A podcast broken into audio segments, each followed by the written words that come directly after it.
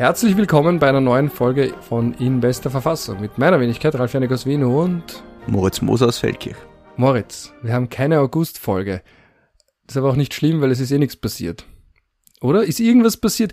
Wenn du jetzt an deinen politischen Sommer zurückdenkst, gibt es irgendwas, das dir in Erinnerung geblieben ist, wo du dir denkst, das hat den politischen Sommer 2023 definiert? Das war der große Punkt, die Zeitenwende. Ich bin da halt ein bisschen gebiased. Ich meine, Zeitenwenden gibt's, wie der Name sagt, selten.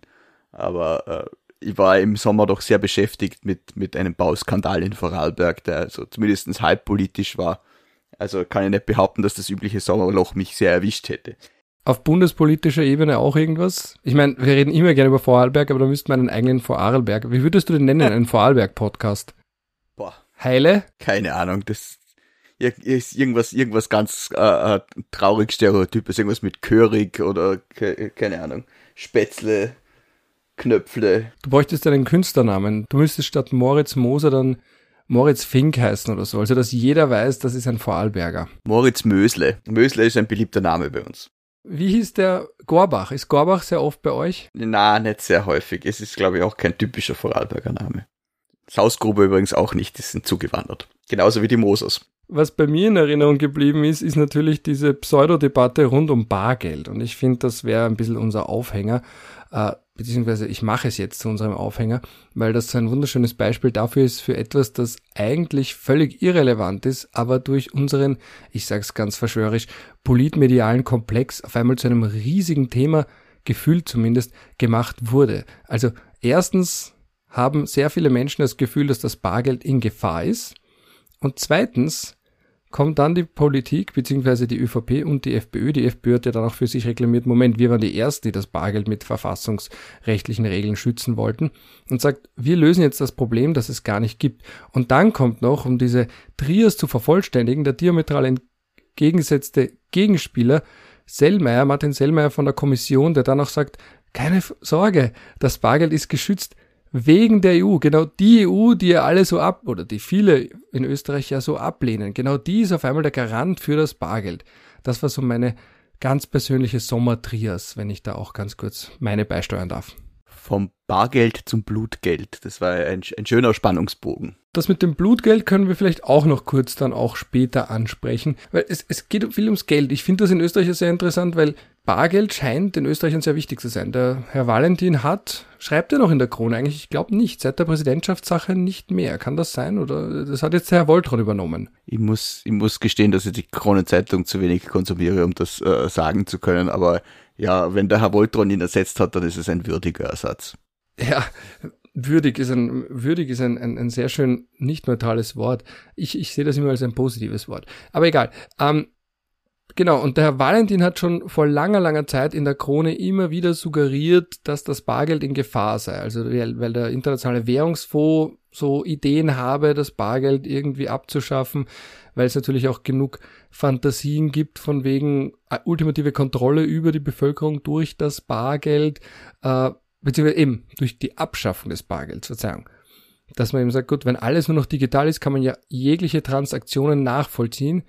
Äh, und damit auch sehen, okay, hat da jemand jetzt sich vielleicht Pornovideos bestellt oder oh. sonstige Dinge getan, äh, die man vielleicht außerhalb des eigenen moralischen Kompasses sieht. Vielleicht kann man damit auch Leute erpressen oder eben eine ganze Gesellschaft gefügig machen.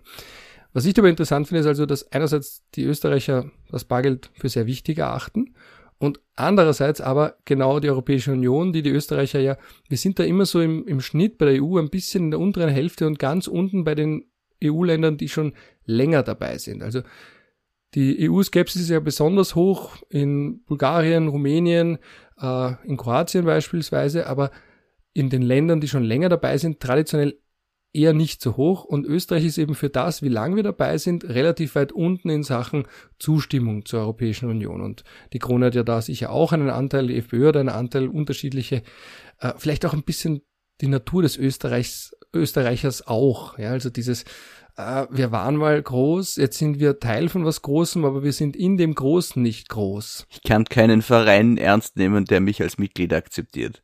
Das Mitglied in dem Falle wäre Österreich. Aber zurück zur Verfassung. wir haben ja auch in Österreich ganz allgemein diese Angewohnheit, alles mal eben in die Verfassung zu packen. Also jetzt gerade aktuell das Bargeld. Äh, wenn wir jetzt wieder auf die Ebene, ursprünglich geht es ja in diesem Podcast um Verfassung, wenn wir auf die Ebene gehen, ähm, was hältst du davon, das Bargeld noch zusätzlich in die Verfassung zu packen? Ja, es ist halt so fetzendeppert wie vieles andere auch. Es hat ja kürzlich ein Volksbegehren gegeben mit dem Ziel, die Neutralität noch einmal in die Verfassung zu schreiben, weil sie so das ist so peak österreichische Verfassungsgesetzgebung, weil es offensichtlich besser hält, wenn man es zweimal reinschreibt. Also dass man könnte das Bargeld äh, äh, nur so toppen, dass man am besten schreibt man es ins Staatsgrundgesetz eine und ins BVG noch einmal und vielleicht macht man noch einmal ein eigenes BVG Bargeld, weil dann ist es dreifach sicher. Das, das, das würde, würde auch äh, der Sinnhaftigkeit der Angelegenheit entsprechen. Weil du BVG sagst, das ist ja ganz interessant. Einerseits wollen wir allgemein verständlich bleiben, also BVG steht immer für Bundesverfassungsgesetz äh, und ohne Bindestrich, also nicht für die Verfassung im engeren Sinne. In dem Fall habe ich das mit Bindestrich gemeint. Und das das am, am Schluss am Schluss eines ohne. Ah, du willst sogar die Verfassung, also im engeren Sinne das B-VG ändern, um das Bargeld hineinzupacken? Ja, da sind ja auch ein, zwei Staatszielbestimmungen drin, nicht so viele. Da gibt's ja dieses eine Mühlhalden BVG, äh, wo man alle Staatszielbestimmungen irgendwie reingequetscht hat. Äh, da könnte man es auch noch eine schreiben, warum nicht vierfach? Aber ins B-VG willst du es nicht hineinschreiben? Doch, doch, ins B-VG, ins Staatsgrundgesetz über die allgemeinen Rechte der Staatsbürger, äh, dann eben ins äh, äh, Müllhalten BVG und dann machen wir am besten noch einmal ein eigenes Bundesverfassungsgesetz über äh, das immerwährende Bargeld oder so. Die Europäische Menschenrechtskonvention könnten wir vielleicht auch abändern, um das Bargeld darin zu verankern. Vielleicht als Teil, also der Konrad Lachmeier von der Sigmund Freud Privatuniversität spricht immer vom Artikel 8, dem Recht auf Privatsphäre, so als Zauberhut oder als Wundertüte. Also das ist das, da kann man irgendwie alles hineinquetschen. Vielleicht kann man da zumindest ableiten aus dem Recht auf Privatsphäre auch ein Recht auf Bargeld, eben weil es ja garantiert, dass man ohne Nachvollziehbarkeit Transaktionen tätigen kann. Ich denke da an Prostitution im Falle von verheirateten typischerweise Männern. Ich denke da auch, was kann man noch mit Bargeld wunderbar bezahlen, ohne dass man äh, sehen will. Ich denke an das, woran alle Österreicher denken, wenn sie gegen die Abschaffung des Bargelds sind, nämlich an Schwarzarbeit. Was könnte man noch gut mit Bargeld? Drogen, Drogen. Also in, in, in Wien wird angeblich ab und an Kokain konsumiert, überhaupt in der Ballsaison. Also das ist sicher auch etwas, das man zumindest traditionell in der Zeit von Falco noch mit Bargeld gezahlt hat, heutzutage vielleicht typischerweise auch in Kryptowährung, ja. Aber zurück zum Thema, also zum eigentlichen Thema, zum fachlichen. Das ist ja der Grund, warum wir uns hier zusammensetzen. Ich möchte jetzt, also am liebsten würde ich ja den ganzen Artikel von Martin Sellmeier vorlesen, aber das wird dann vielleicht doch ein bisschen fad, weil auch ganz kurzer Ausflug, wenn ich bei wissenschaftlichen Konferenzen bin, die Kollegen aus Deutschland haben meistens die An Gewohnheit, dass sie ihre Vorträge nicht frei machen. Und die mögen das immer, wenn die Österreicher dann kommen und relativ flapsig referieren, aber sie selbst lesen immer einen vorab vorgefertigten Beitrag vor, was mäßig spannend ist, oft, weil wenn man etwas liest, das geschrieben ist, das ist halt nicht so knackig, wie wenn jemand da wie bei einem TED-Talk auf und ab geht oder zumindest ab und an ein bisschen einen Ausflug macht oder eben freier spricht. Also deswegen werde ich den Artikel von Martin Sellmer im Kurier nicht ganz vorlesen, aber ich möchte zumindest teilweise diesen Artikel vorlesen. Er ist nämlich insofern interessant, dass er sagt, Bargeld ist durch die EU-Verfassung geschützt. Also er nimmt das Wort EU-Verfassung und macht das ganz bewusst. Du erinnerst dich, du bist ja auch nicht mehr so jung, das Wort EU-Verfassung, das war ja mal ein richtiges Unwort. Also das haben die Iren nicht gemacht, das haben die Franzosen damals auch nicht gemacht, noch vor dem Vertrag von Lissabon, also vor 2010, äh, weil man da gesagt hat, also EU-Verfassung, Verfassung ist etwas, das haben ja nur Staaten. Was nicht ganz stimmt, es gibt internationale Organisationen auch, die eine eigene Verfassung haben, die ihre Charter, ihr Grunddokument, Grundlagendokument nicht einfach nur Vertrag, Charter, Satzung oder wie auch immer nennen, sondern wirklich Verfassung. Ich glaube, die Welternährungsorganisation, na warte mal, FAO, ich glaube die FAO hat eine Verfassung, aber ich weiß jetzt nicht genau, aber es gibt jedenfalls internationale Organisationen, die das Wort Verfassung verwenden. Aus, aus positivistischer Sicht ist es völlig wurscht, was man, wie man das nennt, aber ich weiß eh, das, das sind dann so eher emotionale Geschichten, wo sich die Leute dran aufreiben. So gibt es ist auch nicht zuletzt sind es ja die Staatsbürger, die dann sich in Deutschland so an den Begriff Grundgesetz reiben und sagen, das Grundgesetz ist keine Verfassung, bla bla bla bla bla wir können das Verfassung auch äh, Autokatalog nennen. Es bleibt halt trotzdem eine Verfassung, wenn es die Formalkriterien erfüllt, nämlich dass es eine höher, ein höherrangiges Recht ist, das äh, als, äh, die Rechtsetzungsregeln für das niederrangige Recht und auch für sich selbst vorgibt. Und auch bestimmt, wie man Mitglied werden kann, ob man die Mitgliedschaft verlieren kann, ob man zumindest Mitgliedschaftsrechte verlieren kann und sehr oft beinhaltet eine Verfassung natürlich auch Grundrechte, aber nicht notwendigerweise. Bei der Europäischen Union spricht man jedenfalls eher von Primärrecht, äh, aber ja, das ist eh alles ein bisschen auf, äh, im Aufweichen begriffen. Man spricht ja vom Gesetzgebungsverfahren, obwohl es keine EU-Gesetze gibt, sondern Verordnungen und Richtlinien. Ja, da haben sich halt auch wieder welche nicht drüber traut, das jetzt Gesetz zu nennen. Deshalb ist es halt eine Verordnung. Sei es so, die Wirkung ist entsprechend und äh, der Rest ist Beruhigung für, für viele arme Seelen, die eh nicht wissen, worum es geht. Aber der Gesetzesbegriff kann schon weiter auch verstanden werden, dass er einfach sämtliche Regeln, die von einem Staat oder einer anderen oder einer anderen Organisation Schrägstrich supranationalen Organisation erlassen werden und die verbindlich sind und die bei Missachtung auch zu Konsequenzen führen können, die weitergehen als jene im Völkerrecht. Also nicht nur du, du, du, sondern eben auch Strafzahlungen, wenn wir jetzt an die Europäische Union denken. Also gibt ja zwei Gesetzesbegriffe, den ganz formellen oder einen weiteren. Den materiellen und den formellen. Ah, wunderschön. Ich sehe, wir verstehen uns. So, jetzt lese ich aber, nein, bevor ich vorlese den Artikel von Martin Sellmeier, möchte ich ganz kurz etwas vorspielen. Jetzt pass auf, jetzt habe ich was vorbereitet. Noch viel besser ist, wir haben ja manchmal Gäste, die gar nicht wissen, dass sie bei uns zu Gast sind. Und heute haben wir auch einen solchen Gast. Du wirst ihn vielleicht kennen. So, den spielen wir da jetzt vor. Beim Bäcker, beim Friseur oder im Kaffeehaus. Bezahlst du bar oder mit Karte? Ich will, dass du genau das auch in Zukunft selbst entscheiden kannst. Immer wieder hört man, das Bargeld soll abgeschafft werden. Ich als Bundeskanzler sage dir, das wird es in Österreich so nicht spielen. Wusstest du, dass 47 Milliarden Euro jährlich in Österreich am Bankomaten behoben werden? Und im Schnitt hat jeder Österreicher und jede Österreicherin bis zu 100 Euro im Bar im Geldbörsel. Und genau deshalb setze ich mich für den Erhalt unseres Bargelds ein. Wie kann das gehen? Ich will, dass Bargeld als Zahlungsmittel verfassungsrechtlich abgesichert wird. Und ich möchte, dass Bargeld auch weiterhin angenommen wird. Ich werde mich dafür stark machen, Bankomaten am Land und in den Städten zu erhalten.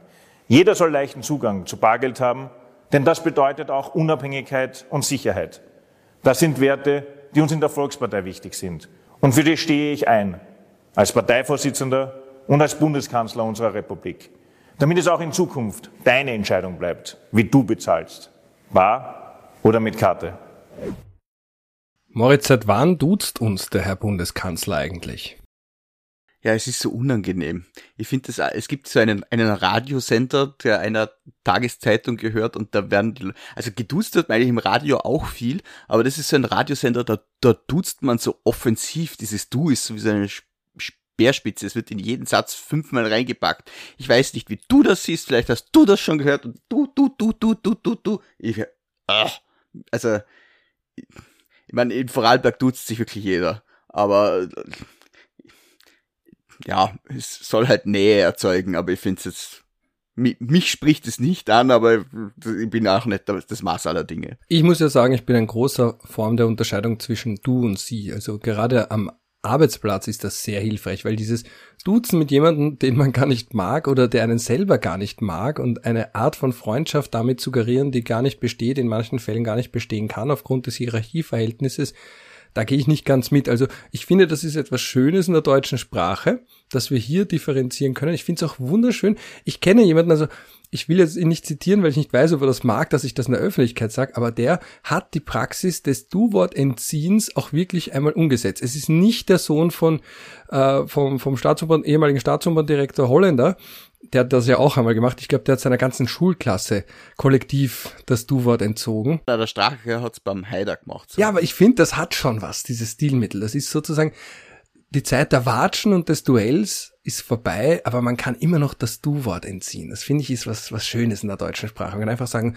ab sofort. Ich, ich entduze dich. Ich entduze dich. Ab sofort sind wir per Sie oder ich möchte, dass du nur noch Dr. Janik zu mir sagst. Ja, das wäre dann Peak Österreich. Moritz, Herr Moser, ab heute bin ich für Sie Herr Dr. Janik. Ja. Ich hab auch einen Magister, ich weiß, es ist nichts wert, aber trotzdem. Wie wär's, wenn wir den Rest der Folge uns siezen?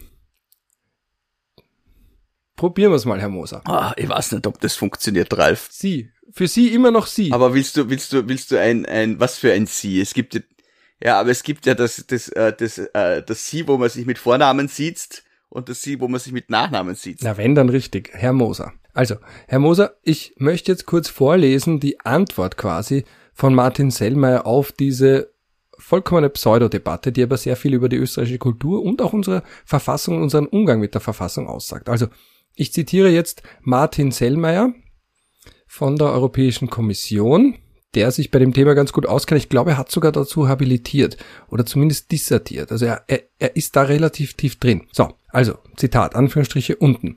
Der Euro ist seit mehr als 20 Jahren unsere Währung. Finde ich mal stilistisch sehr spannend, weil unsere. Nicht nur die Währung der Europäischen Union oder in der Europäischen Währungsunion. Unsere. Da ist wieder das Du in verkleideter Form. Ja, stimmt. Da, geht weiter. Für ihn gelten gemeinsam von allen EU-Mitgliedstaaten vereinbarte Regeln, die in den EU-Verträgen verankert sind. Danach sind Euro-Banknoten, jetzt Zitat, gesetzliches Zahlungsmittel, Zitat Ende, im Euroraum.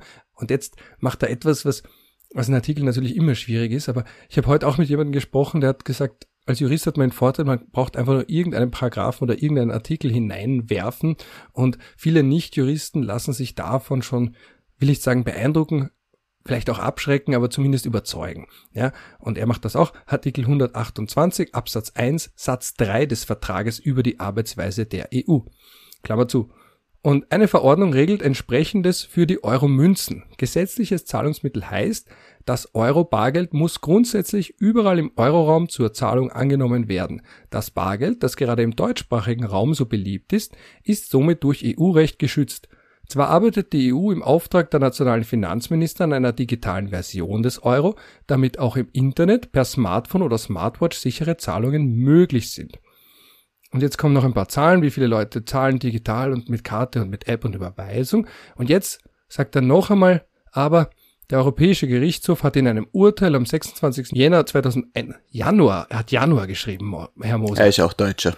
Ja, da merkt man's wieder. Die, was die Deutschen und die Österreicher trennt, ist die gemeinsame Sprache. Soll Karl Kraus gesagt haben. Ich traue es mich aber jetzt nicht zitieren, weil, ah, das habe ich dir noch gar nicht gesagt, am Ende der heutigen Folge werde ich noch das kurze Gespräch, das ich mit Herrn Krieghofer geführt habe, über unser Zitat, äh, nicht unser Zitat, aber das Zitat, das wir eingebaut hatten in unserer Folge über die Sozialdemokratie. Dieses Demokratie ist nicht viel, Sozialismus ist das Ziel. Darüber habe ich mit ihm gesprochen.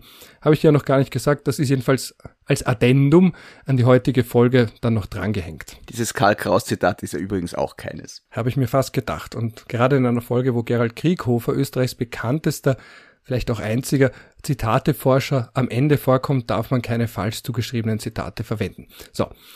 Zurück zum Artikel von Martin Sellmeier. Also, der Europäische Gerichtshof hat in einem Urteil am 26. Januar 2021 bestätigt, dass das EU-Recht, Anführungsstriche unten, einer Regelung entgegensteht, die die rechtliche oder faktische Abschaffung des Euro-Bargelds bezweckt oder bewirkt. Punkt, Anführungsstriche oben. Das Bargeld ist also auch für die Zukunft durch vorrangiges EU-Recht geschützt, denn geändert werden können die EU-Verträge nur mit Zustimmung aller Mitgliedstaaten. Der Europäische Gerichtshof nennt deshalb die EU-Verträge, unter Anführungsstrichen unten, Verfassungsurkunde einer Rechtsgemeinschaft. Ver Anführungsstriche oben Punkt. So. Kann Österreich noch etwas tun, um das Bargeld weiter abzusichern? Viel ist europarechtlich nicht möglich, denn die Mitgliedstaaten haben ihre Währungssouveränität bei Einführung des Euro auf die EU übertragen. Österreich hat dem beim EU-Beitritt 1994 durch Volksabstimmung zugestimmt. Währungsumfra Währungsfragen liegen heute in der ausschließlichen Zuständigkeit der EU. Auf nationaler Ebene könnte man allenfalls sagen, im Einklang mit dem Recht der EU ist das Euro-Bargeld gesetzliches Zahlungsmittel. Das wäre jedoch rein deklaratorisch. Praxisrelevanter wäre es, wenn die Regierung in Zusammenarbeit mit der Kreditwirtschaft garantieren würde, dass überall im Staatsgebiet, ob in der Stadt oder auf dem Land, stets ausreichend Bankomaten vorhanden sind. Schließlich könnten Bund, Länder und Gemeinden überlegen, ob sie es den Bürgerinnen und Bürgern nicht ermöglichen wollen, Steuern, Abgaben und Gebühren auf Wunsch in Bar zu zahlen. Die EU-Kommission hat zu diesen praktischen Fragen im Juni eine Euro-Bargeld Euro-Bargeld-Verordnung vorgeschlagen, die derzeit vom Europäischen Parlament und den Finanzministern beraten wird. Jeder, der für das Bargeld eintritt, sollte daran aktiv mitwirken. Jetzt habe ich doch den ganzen Artikel vorgelesen. Ist doch schön, oder? Man hat jemanden von der EU, der uns ganz kurz in sehr einfachen Begriffen, in sehr einfacher und nachvollziehbarer Sprache erklärt, dass wir das Bargeld auf europarechtlicher Ebene abgesichert haben und Österreich das selbst, wenn wir es abschaffen wollten, ja gar nicht im Alleingang tun kann. Das wird jetzt alle beruhigen und die EU hat es geschützt in ihrer eigenen Verfassung und ist doch alles super, oder? Worüber, wo ist das Problem? Ja, eben. Das Problem ist, dass es jemand erklärt hat, jetzt kann man nicht mehr darüber streiten, weil das, diese Pseudodebatte ja von vornherein als solche angelegt war. Und das ist ungefähr so, wie wenn jemand kommt und sagt, der Kaiser ist nackt. Jetzt ist aber die Frage, warum funktioniert das trotzdem? Weil die Leute dumm sind deshalb. Das darfst du aber nicht sagen. Da bist du nämlich wieder abgehoben. Ich bin ja kein Politiker, deshalb darf ich das Ja, sagen. aber da ist man dann gleich wieder abgehoben. Das ist nämlich auch interessant in letzter Zeit, dass es dann immer heißt, man ist abgehoben und, und arrogant und was weiß ich. Es heißt du gesagt, Sie, Herr Moser. Das dürfen Sie nicht sagen. Ach, Ralf, hör auf. Du, ich bin gern abgehoben, wann ich, wann die Alternative wäre, dass ich akzeptiere, dass eine völlig sinnlose Debatte über eine rein deklaratorische Verfassungsbestimmung, wo auch immer man sie versenken mag, die österreichische Innenpolitik zu Recht beherrscht. Also, das braucht wirklich niemand und es ist halt auch eine, eine genauso hinige Geschichte wie die anderen dummen Debatten, die wir jetzt in letzter Zeit hatten, äh, merklich auch die Wolf-Debatte, der böse Wolf. Ja, das hat jetzt die Politik auch für sich entdeckt, vor allem auch in Vorarlberg, wo dann sich Regierungsmitglieder darüber beschweren, dass äh, gesetzwidrige Bescheide aufgehoben werden oder man Leute aufruft, doch bitte Bescheide gar nicht erst zu bekämpfen, äh, weil der Wolf muss weg. Also ja, ich, ich meine, ich will jetzt nicht sagen, dass es nicht problematisch sein kann und dass Wolfabschüsse mitunter auch gerechtfertigt sein können, aber das Ganze ist einfach so so symptomatisch für irgendetwas, wo man merkt, das äh, spricht die Emotion der Leute an und dann setzt man sich als Politiker drauf und reitet es tot. Und beim Wolf, da es da eben auch Aspekte gibt, wo man durchaus diskutieren kann, ist es schwerer, das als Ganzes abzutun. Beim Bargeld ist es halt einfach insgesamt deppert. Nachdem der Herr Sellmeier das abgewürgt hat, naja, wenn man es abwürgen nennen kann, natürlich, weil wer hat das alles gelesen und wer nicht. Wer liest heute noch Tageszeitung, da ist es auch vorgekommen. Die Leute schauen sich halt lieber Videos an, wo sie geduzt werden oder FPÖ-Plakate, wo drauf steht, dass irgendwelche Leute gerne ihr Bargeld wegnehmen wollen. Und man kann heutzutage viel behaupten, weil sich wenige informieren. Und das nenne ich halt dumm und dann kann man mich gern abgehoben nennen, aber das ist mir ehrlich gesagt wurscht. Weil du den Herrn Sellmeier ansprichst, was da auch ein ganz interessanter Punkt dabei ist, ist, er ist ja in Österreich eigentlich doppelt prädestiniert, nicht von der breiten Bevölkerung sonderlich gemocht zu werden. er ist einerseits Deutscher und andererseits vertritt er die EU in Österreich. Also er ist quasi ein Deutscher bei der bösen EU, also ein böser Deutscher bei der bösen EU. Und da ist eben nicht Minus und Minus ergibt Plus, sondern Minus und Minus ergibt ein noch größeres Minus. Insofern wundert es mich gar nicht, dass man da jetzt zum Beispiel auch bei der Sache mit dem Blutgeld da ganz, ganz mieses und ganz, ganz wenig politisches Kleingeld macht, indem man sagt, ja, jetzt kommt da der Deutsche von der EU und sagt, das ist Blutgeld, wenn wir in Österreich unser Gas beziehen von Russland, weil das ist etwas, das wissen wir eigentlich schon lange und seit Ausbruch des Krieges und ich hätte da den, also das war die Zeit, da war ich eine Woche lang so gut wie gar nicht online, habe auch nicht getweetet und irgendwann kriege ich mit, es gibt einen Skandal, weil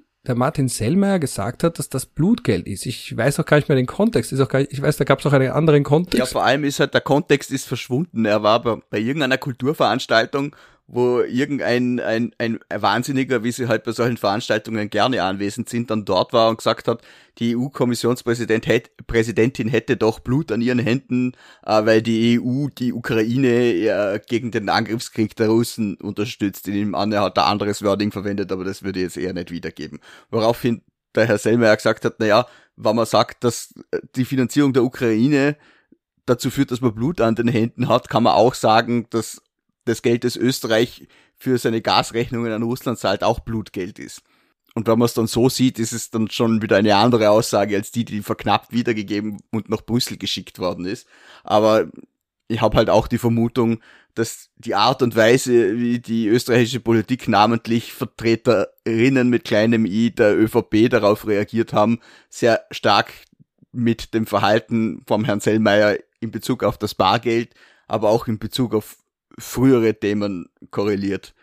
Das hat ja vor zwei Jahren eine sehr bezeichnende Episode gegeben, als der damalige Finanzminister Blümel beziehungsweise die ihm unterstellte Verwaltung nicht fähig war, äh, einen Antrag äh, auf Beihilfengenehmigung nach Brüssel zu schicken, äh, wo es um Corona-Hilfen gegangen ist.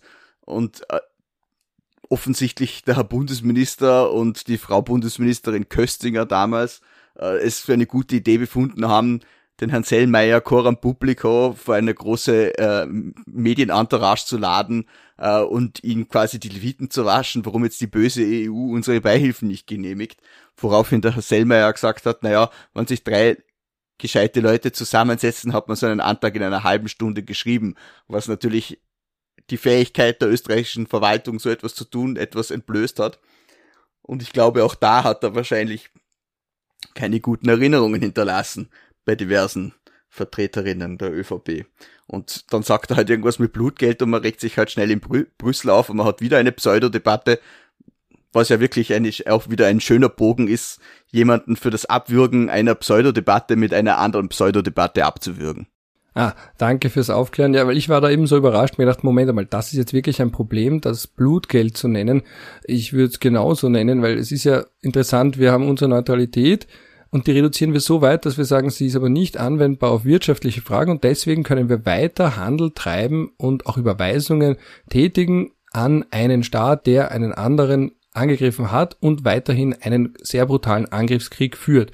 Weil das ist alles möglich, weil, weil wir die Neutralität ja restriktiv verstehen, nämlich rein militärisch und sogar da gibt es einige kleinere Lücken. Aber wenn man sagt rein militärisch, dann kann man weiterhin Handel treiben. Am liebsten würden wir wahrscheinlich auch russisches Öl kaufen und dann innerhalb der EU weiterverkaufen, glaube ich. Also ich sehe schon bei vielen, das ist so quasi, ich will nicht sagen neidisch, aber sagen, warum machen wir es nicht wie zum Beispiel Indien oder ganz viele andere Länder, dass wir dann das russische Gas billiger bekommen und da, oder eben das russische Öl billiger bekommen und man ist trotzdem weiterhin neutral, weil da kann man ja mit allen weiterhin auch Handel treiben der österreichische Opportunismus ist beleidigt, weil er von der bösen EU eingeschränkt wird.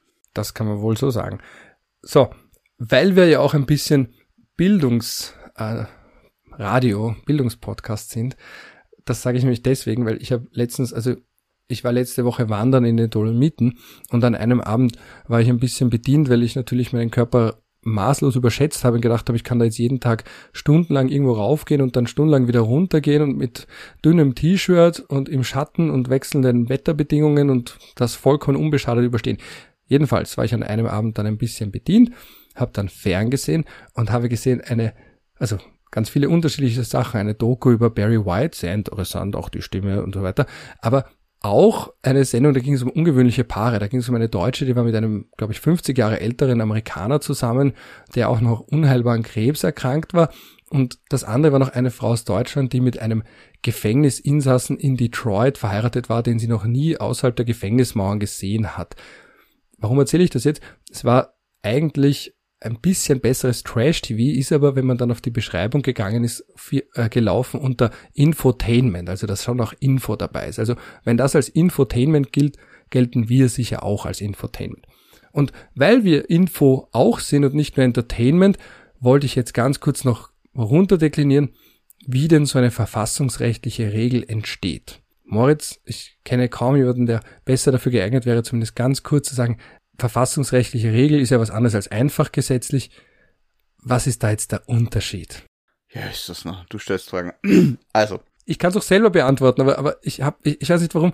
Das, ich möchte erstens nicht mir selber die Frage stellen und dann beantworten und außerdem, das sind diese Dinge, da, da, da graul ich immer, jetzt, jetzt tut sich die schon die ganze Zeit. Eigentlich sind wir per sie. Wenn ich denke, solche Dinge erklären Sie immer so gut, die haben Sie auch damals bei Addendum, das werden wir am Ende noch ein bisschen besprechen, auch immer so gut erklärt und deswegen möchte ich Ihnen jetzt ganz kurz diesen, diese Flanke auflegen, die Sie ganz trocken mit einem Volley-Schuss oder einem Kopfball verwerten können, so wie gestern der Herr Gregoritsch gegen die Schweden beim Fußball. Na gut, also es gibt in Österreich Bundesverfassungsrecht und es gibt einfache Bundesgesetze. Es gibt auch Landesverfassungsrecht und es gibt einfache Landesgesetze.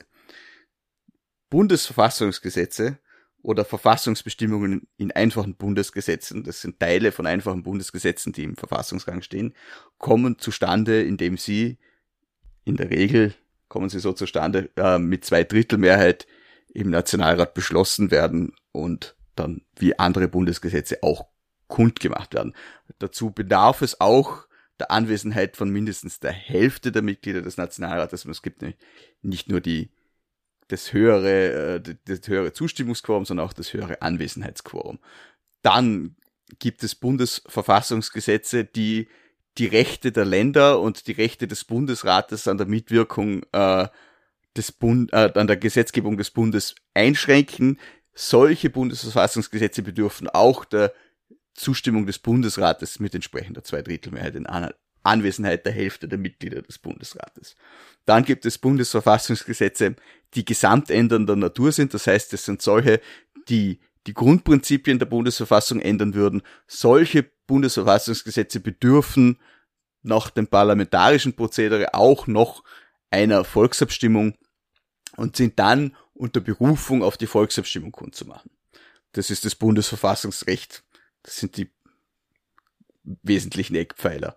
Dann gibt's Landesverfassungsrecht.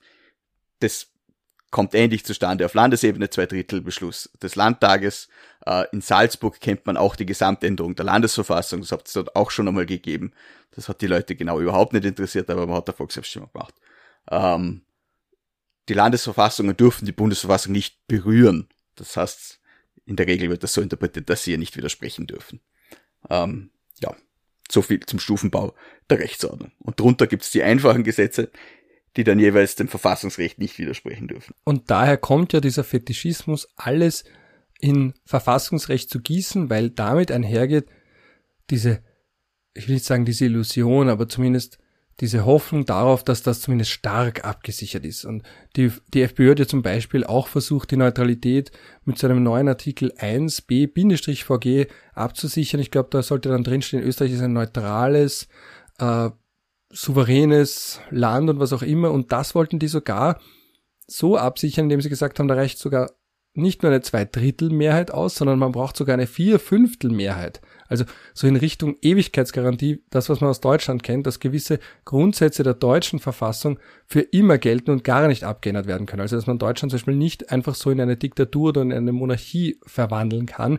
Und ein bisschen ist das dann in die Richtung gegangen. Nur müsste man um glaube ich zumindest, jetzt rein aus dem juristischen Bauchgefühl heraus, um eine Verfassungsänderung zu machen, wo man die verfassungsrechtliche Regel noch stärker absichert, also nicht nur mit zwei Drittel Mehrheit, sondern mit vier Fünftel Mehrheit, die müsste man dann ja auch mit, also genau, kann man mit einer zwei Drittel Mehrheit beschließen, dass zu einer Änderung einer Regel nur eine vier Fünftel Mehrheit äh, befugt ist. Ich sage nein. Das ist die Frage, ob man das als Gesamtänderung ansieht oder nicht ich glaube, es würde gute Argumente geben, das als Gesamtänderung anzusehen, weil es eben noch einmal eine weitere Ebene an Verfassungsrecht schafft, die noch einmal höherrangig ist und noch einmal schwerer zu ändern. Aber das überlasse ich lieber den Verfassungsjuristen, sich da abschließend zu äußern. Mir ist übrigens noch eine weitere Art von Verfassungsrecht eingefallen. Es gibt so die, Vor die Vorschrift zum paktierten Verfassungsgesetz, äh, die ist, glaube ich, Artikel 2 Absatz 3, Änderungen im Bestand der Länder. Das heißt, ähm, die hat man später eingeführt, da gibt es auch Diskussionen, bla bla bla, aber im Kern geht es darum, dass wenn man zwei Bundesländer zusammenlegt, zum Beispiel, äh, braucht es übereinstimmende Verfassungsgesetze des Bundes und der Länder. Genau, und was ich in dem Zusammenhang auch noch betonen möchte, ist, dass die Neutralität, so wichtig sie emotional auch ist, kein so elementarer Grundbaustein der Verfassung ist, dass ihre Abschaffung eine Gesamtänderung der Verfassung wäre. Also es wäre vielleicht eine Gesamtänderung unseres Selbstverständnisses, es wäre eine Gesamtänderung unserer Identität, aber nicht der Verfassung. Und deswegen auch, weil diese Frage auch immer und immer wieder kommt, also gerade das Leben als jemand, der sich ab und an öffentlich äußert zu Verfassungs-Europa-völkerrechtlichen Themen. Man wird dann immer wieder gefragt, ja, und braucht man dann eine Volksabstimmung? Äh, nein, braucht man nicht, sondern eben reine Verfassungsmehrheit genügt, um die Neutralität abzuschaffen. Und abgesehen davon will sie ohnehin niemand abschaffen, weil das ja politisch Selbstmord wäre oder zumindest in die Richtung geht. Ähm, aber es wäre natürlich klug, wenn man das wirklich machen wollen würde, zumindest eine Volksbefragung zu machen. In dem Zusammenhang möchte ich auch ganz kurz nur darauf hinweisen, dass AIES, also ein österreichischer Think Tank hat eine Expertenumfrage gemacht, wo man gesehen hat, dass die Experten zur Neutralität eine andere Meinung haben als die breite Bevölkerung. Also zum Beispiel auch einhellig gesagt haben, äh, wir müssen innerhalb Europas die Solidarität betonen, äh, dass die Neutralität ausgefranst ist, niemandem so klar ist, was sie eigentlich bedeutet und dass neutralitätsrechtlich wesentlich mehr geht, als neutralitätspolitisch geht. Nur ganz kurz der Hinweis auf diese sehr umfassende und sehr interessante Studie. Ich werde sie auch in die Show Notes packen. Äh, ich habe auch die Autoren der Studie, also meine, ich habe auch bei der Befragung mitgemacht in Alpbach kennengelernt und an der Stelle, weil wir eben auch so interessante Gespräche geführt haben, habe ich mir gedacht, so, jetzt möchte ich gerade, wenn mir das einfällt, auch kurz diese Studie hier zumindest erwähnen. Die soll eben nicht untergehen, weil ich habe mich mehrfach öffentlich darüber beschwert, dass wir über die Neutralität reden, das Wort verwenden, aber niemals sagen, was wir darunter verstehen. Und die haben in dieser Studie genau das gemacht, dass eben Leute, die sich damit intensiver beschäftigen, gefragt haben, wie sie Neutralität verstehen, wie sie zur Neutralität stehen äh, und auch, was man mit der Neutralität machen kann und was eben nicht. Deswegen nur kurz der Hinweis. Was ich auch noch interessant finde in dem Zusammenhang ist, du hast es ja auch einmal angesprochen, diese österreichische Unart, einfach etwas in die Verfassung zu packen. Man hat das ja jetzt auch diskutiert bei dem sogenannten Mietpreisdeckel, weil man dann sagt, ja, dann ist es auch sicher vor dem bösen VfGH, weil wenn wir nur ein einfaches Gesetz machen, könnte das ja aufgehoben werden und dann sagt man wieder, ah, wir wollten eh, aber juristische Spitzfindigkeiten haben dazu geführt, dass wir es nicht umsetzen konnten oder dass es eben wieder aufgehoben wurde, also packt man es einfach in die Verfassung. Das ist ja auch so eine Unart, dass man einfach sagt, man entzieht der Prüfung durch den Verfassungsgerichtshof. Und ganz interessant dabei finde ich, dass auf der Homepage vom VfGH selbst eine Zeitleiste ist der großen Entscheidungen vom Verfassungsgerichtshof und da ist dann auch im Jahr 2001 hervorgehoben die zum verfassungswidrigen Verfassungsrecht. Und da möchte ich jetzt einmal mehr den Text vorlesen. Der VfGH, also der Verfassungsgerichtshof, ist auch Hüter der Grundprinzipien der Verfassung. Am 11. Oktober 2001, also genau ein Monat nach den Anschlägen von 9-11, hob er mit 126a Bundesvergabegesetz erstmals eine Verfassungsbestimmung als verfassungswidrig auf. Anlass für die Prüfung des Bundesvergabegesetzes waren mehrere Verfahren zur Prüfung der Verfassungsmäßigkeit der Einrichtung des Salzburger Vergabekontrollsenats nach dem Salzburger Landesvergabegesetz. Vor Erledigung dieser Verfahren hatte der österreichische Bundesgesetzgeber im Dezember 2000 einen 126a Bundesvergabegesetz als Verfassungsbestimmung eingeführt, der alle landesgesetzlichen Regelungen hinsichtlich Organisation und Zuständigkeit von Rechtsschutzorganen im Vergabeverfahren mit 1. März 2001 für nicht verfassungswidrig erklärte und befristet bis zum 31. Oktober 2002 absicherte. So, zwei Dinge dazu. Das erste ist, ich stelle mir das ungemein anstrengend, sag mal, zart vor, solche Texte für die Website vom Verfassungsgerichtshof zu schreiben. Das ist wohlgemerkt der Pressetext. Also genau. halt etwas, der, der allgemein verständlich ist. Eben. Und dass das quasi für eine breitere Bevölkerung verständlich ist und gleichzeitig aber auch noch fachlich richtig ist. Also das war ja auch etwas, was mich schon sehr lange begleitet und worüber ich immer wieder auch mit Journalisten und Journalistinnen dann, ich will nicht sagen streite, aber diskutiere, dass ich sage, nein, die Formulierung muss genau drinstehen und die dann aber wiederum sagen, ja, aber dann versteht's ja keiner, beziehungsweise das kommt dann so technisch daher. Lesen wir weiter. Hintergrund dieses Gesetzesbeschlusses war eine Erkenntnis des VfGH, der eine Regelung des Bundesvergabegesetzes aufgehoben hatte. Für eine Neuregelung des Bundesvergabegesetzes hatte die damals von ÖVP und FPÖ gestellte Bundesregierung im Nationalrat vorerst aber nicht die nötige Verfassungsmehrheit gefunden. Stattdessen einigten sich die Fraktionen einhellig auf den Kompromiss, dass bis zum Beschluss einer Neuregelung die alten Bestimmungen in Kraft bleiben sollten und sicherten diesen mit einer Verfassungsbestimmung ab. Damit wäre dem Verfassung, und jetzt wird's ganz entscheidend, weil der Anlass ist ja eigentlich gar nicht so wichtig. Also wenn man jetzt in den letzten drei Minuten geschlafen hat, kein Problem, aber jetzt wieder aufwachen. Ja? Damit wäre dem Verfassungsgerichtshof allerdings die Prüfung der Zuständigkeit des Salzburger Vergabekontrollsenats verfassungsgesetzlich entzogen gewesen. Der VfGA leitete daraufhin ein eigenes Gesetzprüfungsverfahren hinsichtlich der Bestimmung des 196a Bundesvergabegesetz ein. Darin kam der Gerichtshof zum, Erkenntnis, zum Ergebnis, dass der einfache Verfassungsgesetzgeber nicht berechtigt ist, die Bundesverfassung in ihrer Wirkung als Maßstab für die unterverfassungsgesetzliche Rechtsordnung schlechthin zu suspendieren.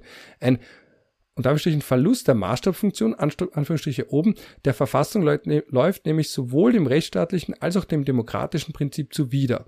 Also eben zwei Grundsätze, zwei Eckpfeiler der Verfassung. Und jetzt noch Zitat, ob eine derartige Verfassungssuspendierung im Wege einer Gesamtänderung der Bundesverfassung durch Volksabstimmung herbeigeführt werden könnte, ließ der VfG ausdrücklich dahingestellt.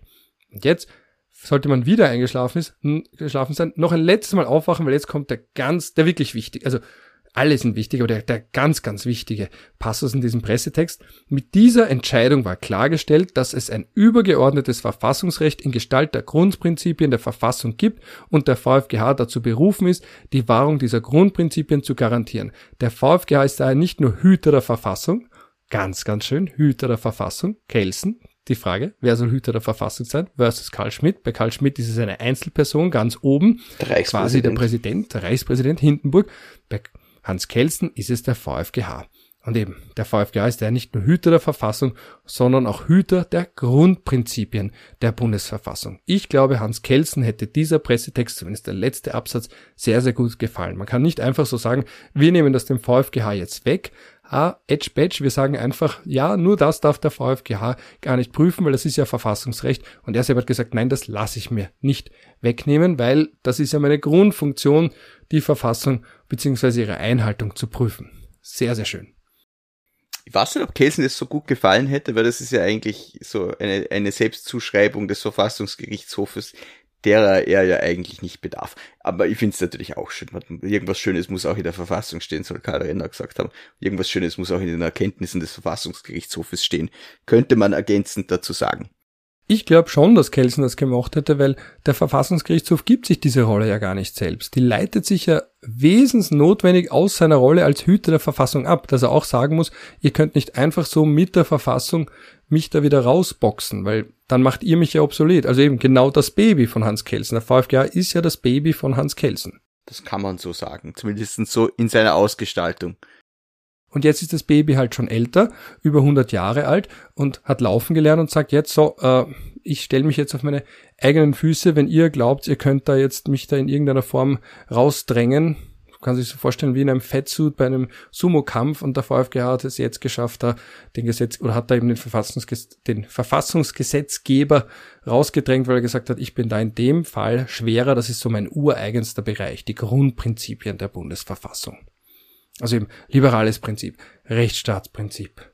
Es war auch sehr dreist, was der Bundesverfassungsgesetzgeber da gemacht hat. Es ist nämlich quasi die, die Überspitzung dessen, was man schon Jahrzehnte davor gemacht hat, nämlich immer, wann der Verfassungsgerichtshof was aufgehoben hat, mit zwei Drittel Mehrheit Dinge in Verfassungsrang zu heben, um sie zu sanieren oder sie der Prüfung durch den VfGH zu entziehen, zumindestens der Prüfung der einfachen Bundesverfassungskonformität.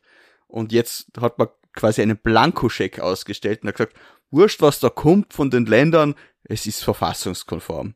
Und das ist halt einfach wirklich, wirklich Willkür, weil man den Ländern eben Spielraum eingeräumt hat, der nicht von vornherein festgestanden ist, sondern der so weit gefasst war, dass der Verfassungsgerichtshof auch meiner Meinung nach da einschreiten musste, um die Ausfranzung äh, äh, des rechtsstaatlichen Grundprinzips zu verhindern. Eben und klarstellen, ob etwas verfassungswidrig oder verfassungskonform ist, kann eben nicht der Gesetzgeber, auch der Verfassungsgesetzgeber nicht immer, sondern in letzter Instanz der VfGH als Hüter der Grundprinzipien der Bundesverfassung. Und nach wie vor, ich bleibe dabei, ich glaube, Hans Kelsen hätte das sehr gut gefallen. Ich werde dir nicht weiter widersprechen. Es ist auch wurscht. So, und einen letzten Punkt, Stichwort Bildungspodcast möchte ich da auch noch kurz ansprechen, das leidige Verhältnis zwischen Verfassungsrecht und Europarecht. Also, Europarecht, also das Recht der Europäischen Union, geht grundsätzlich vor. Aber es gibt noch diese letzte, in den meisten Fällen akademische Debatte, wie denn jetzt die EU-Gesetzgebung sich verhält zu Verfassungen der einzelnen Mitgliedstaaten. Das ist so diese letzte ungeklärte Frage, wo eben gerade aus Karlsruhe, also vom deutschen Bundesverfassungsgericht, immer wieder quasi, will ich nicht sagen für Unruhe gesorgt wird, aber klargestellt wird, Grundgesetz und Grundrechte im Grundgesetz, die gehen vor dem europäischen Recht. In Österreich stellt sich die Frage nicht mit derselben Vehemenz. Sie kann aber zumindest potenziell auch aufkommen, wenn es dann wirklich einmal theoretisch irgendeinen EU-Beschluss gäbe, der gegen irgendwas ganz Elementares in Österreich verstoßen würde. Gegen die Grundprinzipien. Also das ist in Österreich relativ klar, dass die Grundprinzipien der Bundesverfassung dem Primärrecht der Europäischen Union vorgehen. Aber auch nur diese. Und Aber das Pri Primärrecht, es ist ja nicht zu erwarten, dass das Primärrecht in irgendeiner Form den Grundprinzipien widerspricht, oder siehst du da einen potenziellen Konflikt? Na, aber wer hätte gedacht, dass der Bundesverfassungsgesetzgeber mal Blankoschecks ausstellt? Also aber man weiß ja nie, was kommen mag. Und diese Form von Checks and Balances mögen wir sie nie brauchen, aber es kann durchaus sein, dass sie irgendwann einmal notwendig wird. Und ja, ich bin froh, dass wir das relativ klar geklärt haben und nicht irgendwelche schwindlichen so lange äh, Urteile raushauen müssen, wie Karlsruhe das macht. Und mit ihrem Ultravirus-Urteil, ich glaube, wir haben eh schon mal drüber gesprochen, wo sie gesagt haben, der EuGH hat ja quasi äh, äh, sich so verhaspelt, dass, dass, dass äh, man das gar nicht mehr ernst nehmen kann. Da haben sie sich schon einen ordentlichen Bock geschossen, meiner Meinung nach. Aber die Deutschen werden schon sehen, was sie davon haben. Vielleicht nur ganz kurz zur Klarstellung, solange es nicht der Name vom Kläger oder der Klägerin, also es ist nicht Solange oder so, bei den meisten Fällen ist ja der Kläger, die Klägerin auch Namensgeber für den Fall, sondern bezieht sich auf eine Passage, die ganz entscheidende Passage vom Bundesverfassungsgericht. Und das heißt wirklich so lange. Also das Wort ist so lange, as long as. Das heißt, solange die europäische Integration noch nicht so weit fortgeschritten ist, dass die EU so demokratische äh, ähm, Institutionen hat, wie das Grundgesetz das für die Bundesrepublik Deutschland fordert, so lange muss man sich der Reservatrechte äh, halten. Es gibt so, so lange eins, zwei und ich glaube mittlerweile auch drei. Und ähm, ich kann gar kurz diese Passage aus Solange eins vorlesen, äh, Bitte. Nach, nach der dieses Urteil ja auch benannt ist. Solange der Integrationsprozess der Gemeinschaft nicht so weit fortgeschritten ist, dass das Gemeinschaftsrecht auch einen von einem Parlament beschlossenen und in Geltung stehenden formulierten Grundrechtskatalog enthält, der dem Grundrechtskatalog des Grundgesetzes adäquat ist, ist nach Einholung der in Artikel 234 EG geforderten Entscheidung des EuGH die Vorlage eines Gerichtes der Bundesrepublik Deutschland an das Bundesverfassungsgericht im Normenkontrollverfahren zulässig und geboten, wenn das Gericht die für es entscheidungserhebliche Vorschrift des Gemeinschaftsrechtes in der vom EuGH gegebenen Auslegung für unanwendbar hält, weil und soweit sie mit einem der Grundrechte des Grundgesetzes kollidiert. Sprich, Anwendungsvorrang des Grundrechtskataloges äh, des Grundgesetzes vor dem EU-Recht. Wann war das nochmal genau? Solange eins ist 1974 sogar schon. Jetzt schauen wir noch kurz Solange zwei an. War das 1986? 83, glaube ich. Na, 22. Oktober 1986. Der Fall ist 83 äh, aufgenommen worden. So, da haben sie sich ein bisschen Zeit gelassen. Äh, und da geht's wieder um Grundrechte. Also es ist jeweils immer der Grundrechtsschutz, den, den man für nicht ausreichend hält. Also auch nicht das, was ich ursprünglich gesagt habe mit Demokratie, sondern es ist der Grundrechtsschutz, der des Bundesverfassungsgerichts so äh, ja, man kann natürlich auch jetzt streiten, die EU hat ja mittlerweile eine Grundrechtscharta, äh, aber ich bin mir ziemlich sicher, dass man in Karlsruhe immer wieder was finden wird, warum man selber noch dringend gebraucht wird. Ja, und das finde ich insofern interessant. Das stammt ja, deswegen habe ich nach den Jahreszahlen gefragt, das stammt ja aus einer Zeit, als eben noch keine EU-Grundrechte-Charta verankert war, als auch die Rechtsprechung vom EuGH noch nicht so robust war in Sachen Grundrechte. Die ist ja so richtig erst an, äh, losgegangen ab den 90er Jahren und dann eben auch, dass man immer wieder auf Entscheidungen vom Europäischen Gerichtshof für Menschenrechte schaut und sich auf die bezieht. Also dieser robuste Grund- und Menschenrechtsschutz auf europäischer Ebene war in der Zeit noch nicht so ausgebaut wie heute. Heute sind das ja wirklich eigentlich nur noch allenfalls Detailfragen, aber die großen Fragen rund um Grundrechtsschutz in der Europäischen Union haben wir mit Lissabon und eigentlich schon zehn Jahre davor mit der EU-Grundrechtecharta ja wirklich geklärt. Also, dass man jetzt sagen könnte, die EU verletzt unsere Grundrechte oder die Grundrechte in Deutschland oder in irgendeinem anderen Land, zumindest nicht so manifest, dass man da jetzt diesen großen Streit wieder neu anfangen müsste. Verhältnis Verfassung bzw. elementare Teile der Verfassung und Europarecht.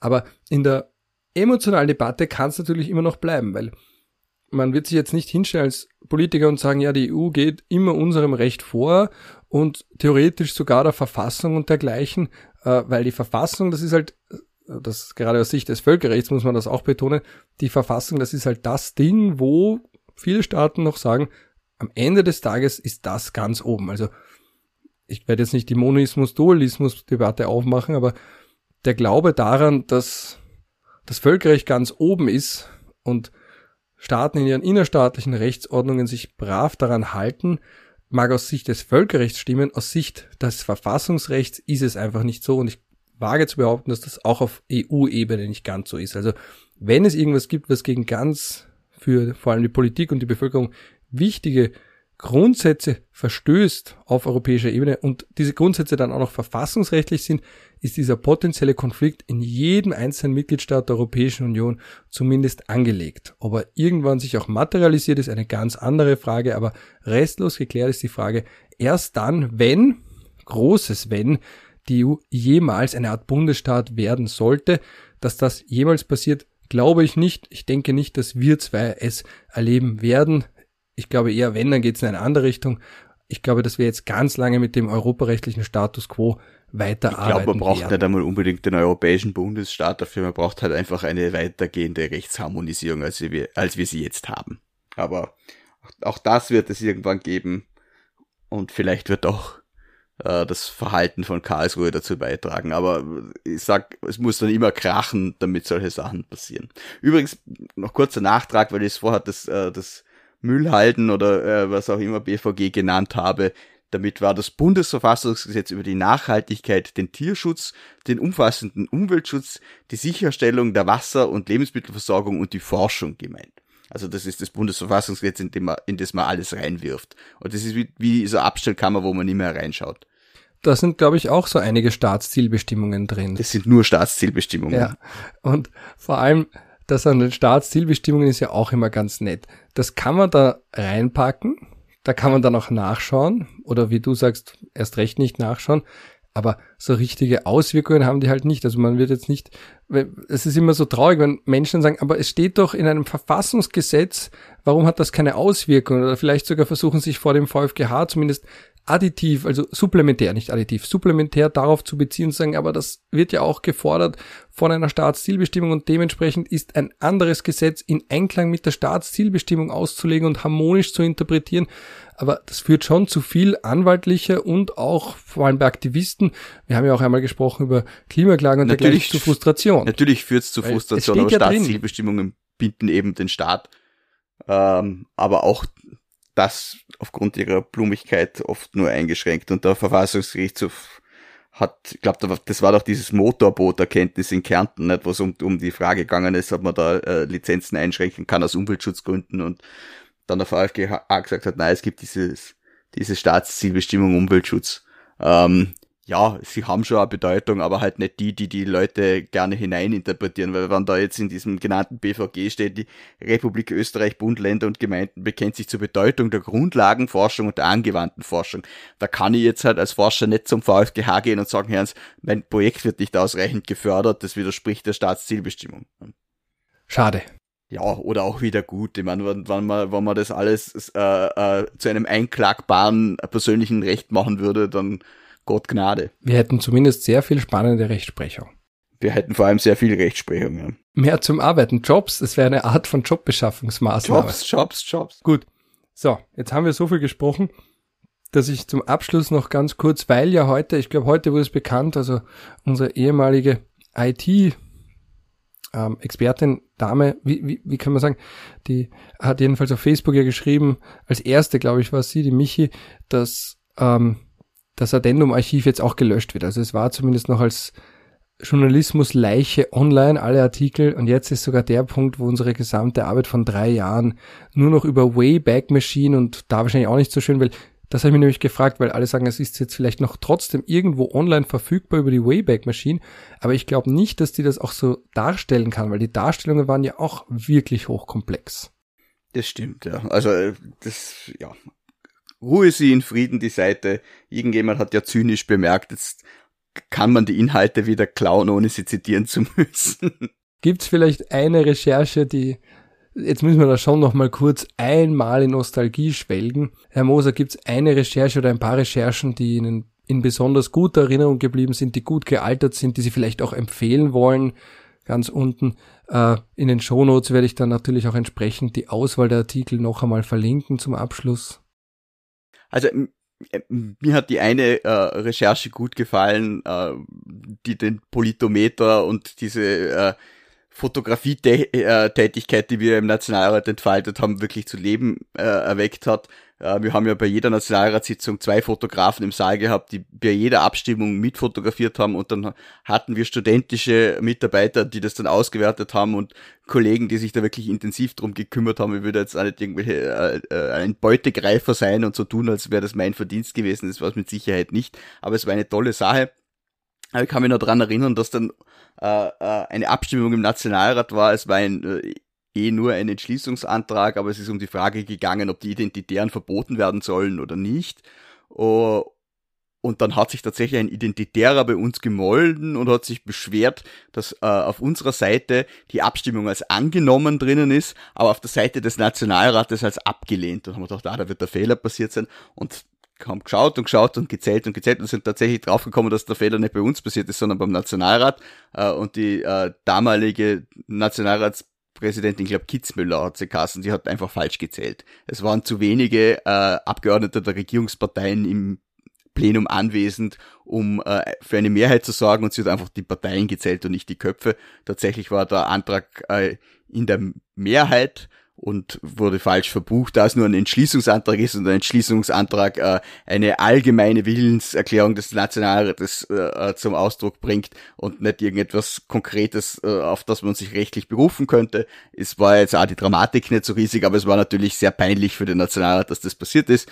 Und ich würde zu behaupten wagen, dass wann es Addendum jetzt noch geben würde und den Politometer auch, dass es dann wahrscheinlich auch eine elektronische Abstimmung im Nationalrat geben würde, weil dann wüssten sie, naja, es passiert so und so, aber seit wir nicht mehr da sind, nicht mehr mitzählen, äh, ist diese Debatte wieder äh, friedlich entschlafen und wird es wahrscheinlich auch bleiben, bis jemand das Geld und äh, die Nerven aufbringt, um dieses System noch einmal hochzufahren. Ja, weil der Ansatz von Addendum war ja der, Geschichten zu schreiben, die halbwegs gut altern. Also das heißt nicht für die Ewigkeit relevant bleiben müssen, aber zumindest ein bisschen länger relevant als die typischen Journalisten, die man, Journalisten-Stories, die man heutzutage liest. Also eben, wo man ein paar Stunden später sich schon denkt, oder jetzt auch, wenn ich kurz zurückdenke an den Sommer und mir gar nicht mehr einfällt, worüber man alles gesprochen bzw. sich aufgeregt hat. Also, was, was war noch dabei? Ich glaube, irgendein Klima, Klimatattoos und dafür kriegt man dann ein Klimaticket, war auch ein Riesenaufreger für ein paar Stunden. Also ich glaube, da waren sogar Rücktrittsforderungen an die Frau Gewessler, weil sie es wagt, äh, anzubieten, ein Tattoo sich machen zu lassen und dann bekommt man ein Klimaticket.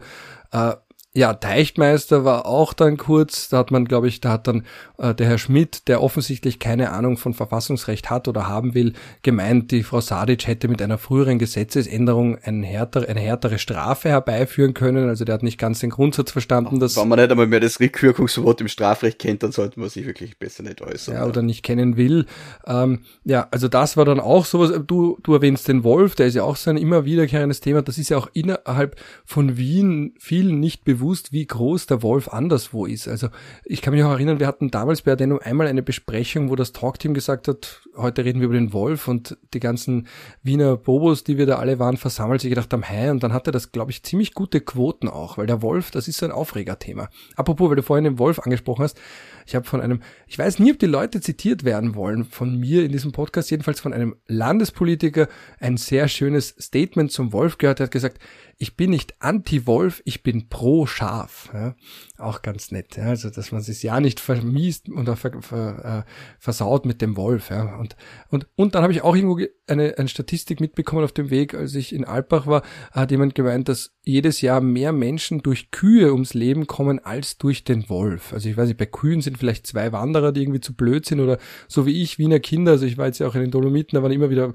Kühe. Man denkt sich, ma, ich möchte die so gern streicheln oder da in irgendein Gras ausreißen und sich die, die das Problem sind eher die Leute, die mit Hunden auf Kuhweiden gehen, wo Kälber sind. Das meistens sind das dann die Todesfälle. Ja, da habe ich nämlich auch gesehen ein Schild äh, in in den Dolomiten, nämlich wenn da irgendwie der der Stier oder die Kuh aggressiv wird, dann soll man den Hund von der Leine lassen, interessanterweise. Ja, weil der Stier dann den Hund nachrennt und der Hund in der Regel schneller ist. Aber eigentlich ist es selten der Stier, eher sind es die Kühe. Ja, ja, die Stiere, die, davon gibt's ja nicht so viele, aber das ist wieder ein anderes Thema. Ja, und die werden meistens auf separaten Weiden gehalten und beschützen eben keine Kälber. Ja. Und aber ich, ich, ich, ich mache da immer so ewig lange Ausflüge, anstatt einfach zum Punkt zu kommen. Genau. Aber, und einige von den Artikeln es ist schon ironisch, die sollten zumindest gut altern, zumindest nicht nur ein paar Stunden relevant sein. Und genau diese Artikel wird es jetzt alle auch nicht mehr geben. Also selbst wenn sie relevant bleiben sollten, werden sie aber nicht mehr aufrufbar sein oder eben nur über diese Wayback Machine und damit nicht mehr so schön aufrufbar und zugänglich. Und wenn ich da jetzt so schaue, also wir hatten von fünf, das ist das erste, 5G, weil eben Zahlen vor Buchstaben gehen in der Reihenfolge. Dann hatten wir Abschiebung unmöglich, Ambulanzen, äh, Wer ist Alfred G? Alfred G. Was hat denn das für eine Recherche? Gusenbauer? Warum schreibt man dann nur Alfred G? So, ich klicke da jetzt ganz kurz drauf. Wer ist Alfred G? Äh, ähm, ja, es ist Gusenbauer. Der umtriebige Alfred G. Also wir hatten einen eigenen Themenschwerpunkt auch für Alfred Gusenbauer. Ja? Äh, Ambulanzen, Antisemitismus und Regierung neu, Rauchen, Parteienfinanzierung, neue Balkanroute, Krebs, Krankenhaus Nord, Haustiere, Geldwäsche, Gentechnik, Esoterik, der Fall Eduard Lopatka, Covid-19-Impfstoff, BVT, Burnout, Blutspenden, Seenotrettung, Seezugang, das ist übrigens eine meiner Lieblingsgeschichten. Auch eine der Lieblingsgeschichten, die andere Medien gerne übernommen haben. Ja, und jetzt müssen sie nicht mal mehr sagen, dass sie es von Addendum übernehmen, weil Addendum gibt's ja nicht mal mehr online verfügbar, genau, wo eben die Steffi Braunisch einen ganzen Sommer lang die Seen abgegangen ist mit einem, glaube ich, einem Ticker oder so, wann ist jetzt da irgendwie privat Zugang möglich und draufgekommen wir dann, also es weiß eh jeder, aber eben das mit Zahlen noch unterfüttert haben, dass die österreichischen Seen, so schön sie auch sind, de facto privatisiert sind, weil auch wenn der See selbst niemandem gehört, wenn man einfach nicht hinkommt, weil da nur viele wohlhabende Menschen sich da den Zugang exklusiv gekauft haben, dann sind sie halt de facto privatisiert oder zumindest so einige Seen. Also ich glaube, Wolfgangsee war ganz oben und, und ich glaube, der, der Attersee ist jetzt auch nicht gerade sonderlich leicht zugänglich von außen, wenn man nicht zu den oberen 5000 gehört. Ja, also ganz, ganz viele schöne Themen. Waffen, Waffenlieferungen war auch sehr gut. Andreas Wetz hat das sehr schön dargestellt. Da ist die Neutralität interessanterweise nicht mehr so wichtig, wenn es um Waffenverkäufe geht. Also wir haben ohne Genierer nach Saudi-Arabien verkauft. Äh, auch nach 2014 und der Annexion weiterhin äh, Russland-Ukraine Waffenverkäufe und dergleichen. Also äh, das ist schon sowas, wo man sieht, das ist, es ist schon schade drum, auch um die Darstellungen und so weiter. Also der Gerald Gartner, ähm, wird der Programmierer geheißen, der manchmal in der, Ar äh, nein, wenn ich jetzt sage, dass er manchmal in der Arbeitszeit Gitarre gespielt hat, sollten wir ihn vielleicht nicht namentlich erwähnen. Aber, aber was ich so toll an ihm fand. Ich glaube, Ralf, bevor wir jetzt, bevor wir jetzt weitere Fässer aufmachen, lassen, lassen wir es lieber sein. Äh, aber ich möchte nur kurz ja, sagen zu dem Programmierer. Schade um Addendum, schade vor allem um die schönen Geschichten. Aber zu dem Programmierer möchte ich nur ähm, ganz kurz sagen, das war auch bekannt, dass er in der Arbeitszeit Gitarre gespielt hat, nur als Programmierer hat man einen derartigen Status, dass man sich das halt auch erlauben kann, weil seine Arbeit einfach so verdammt gut war. Und der hat gesagt, bevor ich da jetzt acht Stunden lang durcharbeite, das, was ich in den Stunden, in denen ich intensiv arbeite, mache, ist so gut, dass ich dann, wenn gerade nichts anfällt, nicht so tun muss, als würde ich ganz hoch konzentriert arbeiten, sondern ich übe Gitarre spielen. Das stimmt. Der Daniel war super. Ja. so, ja. So viel noch zur Addendum. Also, äh, möge es in Frieden ruhen, der Grund, warum es existiert, ist auch der Grund, warum es nicht mehr existiert. Mehr sage ich nicht mehr dazu. Ich habe mir eigentlich noch vorgenommen, dass wir auch über Südtirol sprechen, weil ich ja in den Dolomiten in Südtirol wandern war. Das können wir beim nächsten Mal machen, Ralf. Da sprechen wir, da sprechen wir dann über den Befreiungsausschuss Südtirol. Ich war nämlich in Bozen in einem Museum für den Befreiungsausschuss für Südtirol. Spannend. Ja, ganz, ganz viel Content. Vielleicht heben wir uns das für die Grenzen. Wir können Folge einfach mal eine Separatismus-Folge machen. Das wäre doch spannend. Ja, Südtirol. Aber sind das, das sind ja keine Separatisten, das sind ja Irredentisten. Die wollen ja einfach nur zurück. Also, die Südtiroler eh nicht mehr, aber manche, eine kleine Minderheit in Südtirol, die wollen ja nur zurück, wo die wollen ja nicht separat sein, sondern die wollen woanders sein. Da können wir, über diese feinen Unterschiede können wir dann gerne auch sprechen. Wunderbar. Ja, dann der langen Rede, kurzer Sinn. Ah ja, ganz am Ende wollte ich noch sagen. Äh, Ach, Ralf, wirklich. Na warte, das ist jetzt sehr wichtig. Ich freue mich über alle in der Zwischenzeit eingegangenen Spenden. Ich freue mich auch über alle zukünftigen Spenden. Der Moritz freut sich auch darüber. Wir haben sie eben, als er das letzte Mal in Wien war, konsumiert. Das nächste Mal persönlich sehen werden wir uns im Herbst, weil ich auf der PH Vorarlberg einen Vortrag halten werde, wo ich dann eben auch, das sage ich jetzt schon, deine Couch in Beschlag nehmen werde und ich fordere auch ein, dass wir nach Liechtenstein zu Fuß gehen äh, und uns das mal ganz kurz dort ansehen. Übernachten darf man ja nicht in Liechtenstein, übernachten werde ich auf deiner Couch. Ich freue mich schon sehr und je nachdem, wie viele Spenden für Spritzer, Bier und dergleichen eingehen, können wir dann eben einen netten Abend in Vorarlberg haben. Man kann schon in Liechtenstein übernachten, aber da müsste schon sehr viel gespendet werden. Ja, vielleicht kommt genug Geld zusammen für eine Übernachtung in einem Luxushotel in Vaduz. Naja, ich, ich wohne ja in Grenznähe, deshalb ist der Spaziergang wahrscheinlich die äh, kostengünstigere und auch äh, bessere Variante. Jetzt hast du aber die Hörerinnen und Hörer nicht dazu motiviert zu spenden. Uns eine so, Nacht ja. in Vaduz zu finanzieren. Spendet, der Ralf hat ein, führt ein luxuriöses Leben, das finanziert werden muss. Na, er will ein luxuriöses Leben, das finanziert werden muss, führen. Gut. Gut. Jetzt quäle ich dich und die Hörerinnen und Hörer nicht weiter. Schön, dass ihr dabei wart und ein Ciao aus Wien. Und Bussi Baba aus Feldkirch. So, und wie angekündigt, während der Folge gibt es jetzt noch als Addendum bzw. Korrigendum mein kurzes Gespräch mit dem Zitateforscher Gerald Krieghofer, mit dem ich aus Anlass einer früheren Folge, als wir vom Haus der Geschichte ein Zitat verwendet haben, das eben besagte, Demokratie, das ist nicht viel, Sozialismus ist das Ziel, da wurden wir dann auf Twitter darauf aufmerksam gemacht, dass das so in der Form nicht stimmt, wie es auf der Website vom Haus der Geschichte steht. Und das habe ich als Anlass genommen, kurz mal zu schauen, woher kommt dieses Zitat, gibt es das überhaupt oder ist das eben einmal mehr etwas, das in der Form gar nicht gesagt wurde und in dem Kontext auch gar nicht verwendet wurde. Hört rein als Addendum Corrigendum, kurzes Gespräch mit dem Zitateforscher Gerald Krieghofer. Sehr geehrter Herr Krieghofer, schön, dass Sie da sind. Vielleicht ganz kurz für die Hörerinnen und Hörer von In bester Verfassung. Viele werden Sie kennen von Twitter, aber es kann sein, dass Sie nicht alle kennen von Twitter. Vielleicht stellen Sie sich auch ganz kurz den Hörerinnen und Hörern vor. Ja, mein Name ist Gerald Krieghofer. Ich habe Philosophie studiert, ohne meine Dissertation jemals abzugeben. Ich habe äh, lange Zeit für die Österreichische Akademie der Wissenschaften als Literaturwissenschaftler gearbeitet, mit dem Spezialgebiet Karl Kraus. Und bin habe gesehen, dass so viel falsche Kraus-Zitate unterwegs sind, deswegen habe ich angefangen, nicht nur falsche Kraus-Zitate, deswegen habe ich angefangen, äh, Zitate zu dokumentieren und zu analysieren, weil ich gesehen habe, dass es im deutschen Sprachraum niemanden gibt, äh, der ein Tool geschaffen hat, in dem man sehr leicht äh, falsche Zitate erkennen kann. Und dieses Tool habe ich auf meiner Webseite falschzitate.blogspot.com geschaffen. Und daraus habe ich jetzt ein Buch gemacht. Also ich, äh, ich mache Zitatforschung, Sprichwortforschung und, und äh, Großteil ist auf, auf meiner Webseite. Ein, ein Ausschnitt davon habe ich in meinem äh, neuen Buch vom Molden Verlag gemacht. Sie können auch ruhig schamlos Werbung machen für dieses Ja, Buch. danke. Ja, das heißt, äh, die besten falschesten Zitate der Welt, was Sigmund Freud, Albert Einstein und Pippi Langstrumpf niemals gesagt haben. Und da geht's äh, nicht nur um trockene äh, Beschreibung, was alles falsch ist, sondern auch Kontext und Geschichten dazu. Und äh, das ist auch als Geschenkbuch konzipiert, weil es, äh, wie wir glauben und hoffen, äh, unterhaltsam ist. Also keine trockene, äh, kein trockenes Lexikon, sondern Kontext, wie, wie entsteht sowas, wie schützt man sich äh, vor falschen Zitaten? Da sind wir auch gleich beim Grund meiner Einladung, beziehungsweise beim Anlass meiner Einladung. Der Moritz Moser und ich haben in unserer Folge über die Sozialdemokratie und auch ihren Verlauf, ihren Ursprung und ihren weiteren Weg zitiert, unter anderem vom Haus der Geschichte Österreichs, den dortigen Artikel zum Linzer Programm der Sozialdemokratie. Und dort ist eben dieses berühmte, zumindest in sozialdemokratischen Kreisen beziehungsweise politisch interessierten Kreisen in Österreich, Zitat Demokratie, das ist nicht viel, Sozialismus ist das Ziel. Und es wird eben dort auch geschrieben, einerseits spiegelt eine radikale Sprache die Slogans von Demonstrationen wider, eben weil das ein Zitat gewesen sei, das bei Demonstrationen gekommen ist und dann Eingang gefunden hat in das Linzer Programm der Sozialdemokratie.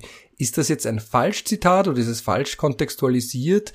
Was hat es mit diesem Zitat auf sich? Weil ich beim ersten Lesen denke mir, keine Demokratie, sondern Sozialismus, in diesem Kontext zumindest. Das ist ganz erstaunlich äh, dieses Zitat von dem Historiker, der ist Universitätsprofessor emeritierter, der Autor dieser, dieser Stelle im, im, im äh, Haus der Geschichte. Es ist schlicht falsch, was er sagt. Wenn man sich die Belege anschaut, und ich habe dort sehr wertvolle Hilfe mit Bernd Christoph Kemper, wir haben uns das gemeinsam angeschaut, es gab äh, diese Parole weder in der Fassung Republik, das ist nicht viel, Sozialismus ist das Ziel und schon gar nicht Demokratie ist das Ziel. Also äh, äh, Sie können auf meiner Webseite nachlesen, dass zwischen 1928 und bis zum Verbot der Sozialdemokratie, da haben junge Sozialdemokraten sehr, sehr gerne äh, auf Transparenten diese Parole Republik, das ist nicht viel. Niemals wurde gesagt Demokratie, das ist nicht viel.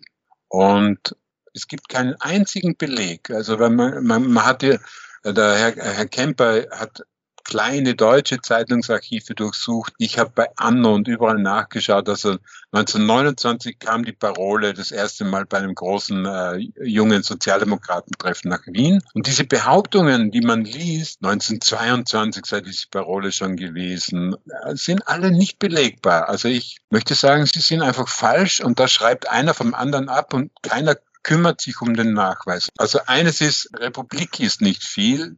Diese Parole gibt es seit 1928. Demokratie ist nicht viel. Das hat nie jemand auf einem Transparent zwischen 1928 und äh, 33 geschrieben. Das kam auf, also diese, diese falsche Erinnerung äh, kam auf, das erste Mal hat Herr Kemper herausgefunden 1936. Interessanterweise hat auch Bruno Kreisky sich erinnert, dem, der, der fand die Parole immer schlimm hat sich darauf, äh, als er darüber gesprochen hat, über, über, über linke Tendenzen, hat er sich auch erinnert, äh, die Parole hätte geheißen, Demokratie ist nicht viel, sagt er auch in seinen Erinnerungen. Und Willy Brandt zum Beispiel hat sich, hat sich dagegen gewehrt. Er hat gewusst, er war dabei.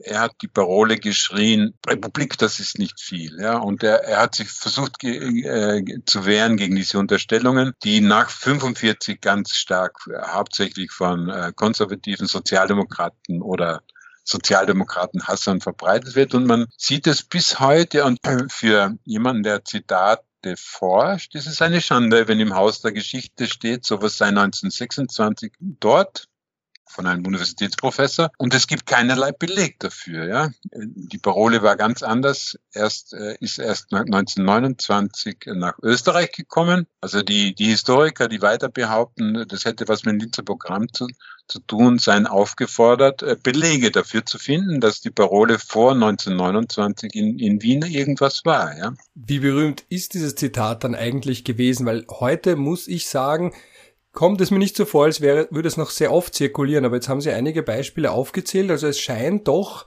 eine größere Debatte anno dazu mal dazu gegeben zu haben. In der, in der Arbeiterzeitung kommt es zum Beispiel gar nicht vor, in den, in den Berichten über, über, in der, in der Wiener Arbeiterzeitung, in den Berichten über, über 1. Mai auf Märsche und so, und ich glaube, das war eine kleine Gruppe von jungen äh, Sozialdemokraten. Die haben das äh, natürlich geliebt. Das ist ein, ein, ein, ein Rhythmus, der Spruch. Ja.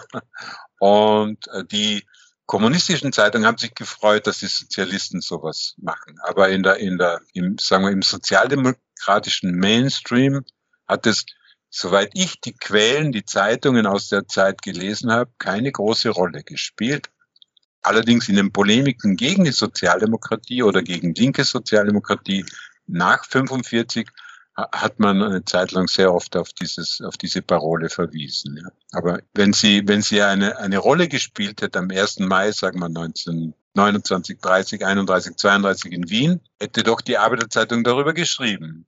Findet man aber nicht. Und man kann das Zitat ja auch auf zwei Arten verstehen. Also entweder so, dass es heißt, Demokratie ist nichts, wir müssen zum Sozialismus, und die Demokratie quasi abschaffen. Oder es heißt, Demokratie ist nicht so schlecht, aber nichts im Vergleich zum Sozialismus. Also, dass man die Demokratie durchaus beibehalten will, aber der Sozialismus ist das eigentliche Ziel und der kann ruhig demokratisch sein. Oder will man die Demokratie abschaffen? Wissen Sie, wie man dieses Zitat verstanden hat? Mein Problem ist, die haben nie gesagt, äh, äh, Demokratie ist nicht viel. Die haben gesagt, Republik ist nicht viel. Ja? Die, dieses äh, äh, Demokratie ist nicht viel, ist eine Fehlerinnerung, absichtlich oder unabsichtlich. Also das hat sowieso gar niemand gesagt. Das Demokratie, hat das niemand. Demokratie, ja, da war ich vielleicht davor nicht deutlich genug. Demokratie. Oder ich habe nicht gut genug zugehört, weil ich es nicht wahrhaben will, dass das ganze Zitat als solches ja, wirklich ja. keine historische Verankerung hat, weil das ist für mich so schwer nachzuvollziehen, dass das gar nicht gibt. Ja, ist, ist tatsächlich der, der Bernd Christoph Kemper, der, der mir sehr oft äh, äh hilft und äh, verbessert, der hat herausgefunden, dass tatsächlich 1936 ist es zuerst Mal behauptet worden, es gebe diese Parole, äh, Demokratie ist das Ziel, behauptet. Ja. In, in allen Nachweisen zwischen 1928 und, und, und solange eben diese Demonstrationen waren, gibt es niemand, der behauptet hat, äh, die Parole wäre Demokratie ist, ist nicht viel. Ja. Das ist erst äh, später unterstellt worden. Kurze Frage zur Zitateforschung. Das muss ja dann auch wirklich anstrengend sein, Zeitungen zu lesen, Politikerreden zu hören, Diskussionen zu folgen, weil da ja sehr, sehr viele Halbzitate, Falschzitate zirkulieren. Also wie, was macht denn das mit Ihnen? Nein, das ist absurd äh, arbeits- und zeitaufwendig, das stimmt. Ich habe allerdings noch für die Akademie der Wissenschaften äh, Zeitungen durchgeblättert vor der Digitalisierung. Und ich habe zum Beispiel für die dritte Walpurgisnacht, das ist eine, ein, ein polemischer Essay von Karl Kraus, den er 1933 geschrieben hat. Und da kommen über 1000 Zitate vor. Und da hatte ich den Auftrag, sehr gerne übernommen, zu schauen, welche Zeitungszitate 1933 war. Da habe ich also ohne digitale Suchhilfen die Reichspost, die Arbeiterzeitung, die Stunde durchgeblättert, um zu schauen, ob irgendein Satz da auch vorkommt. Also ja, es ist zeitaufwendig und aber man freut sich dann sehr, wenn man doch was gefunden hat. Aber man, man ja, man, ja. Dann muss ich noch zwei kurze Fragen stellen, die aber miteinander zusammenhängen. Die erste ist, haben Sie ein Lieblingsfalschzitat? Ein Lieblingsfalschzitat, ich würde sagen, äh, am Ende ist alles gut. Und wenn es nicht gut ist, ist es nicht das Ende. Ja? Das ist so ein fröhliches äh, Oscar Wilde und John Lennon untergeschobenes Zitat, stammt aber aus Brasilien. Also da Sabino, ein, ein, ein portugiesischer Schriftsteller, hat es von seinem Vater gehört und das hat ihn immer sehr aufgemuntert. Der Vater hat ihn damit getröstet. Und interessanterweise ist das seit 20 Jahren praktisch ein, fast wie ein neues Sprichwort geworden. Ja, es kommt in Filmen vor und gilt als indisches, chinesisches und was, was Gott Sprichwort ist, aber in Brasilien in den 80er Jahren erstmals nachweisbar und von Oscar Wilde und John Lennon. Klingt zwar gut, die waren es aber nicht. Und jetzt, man soll eigentlich mit was Positivem enden, aber ich habe es halt umgedreht.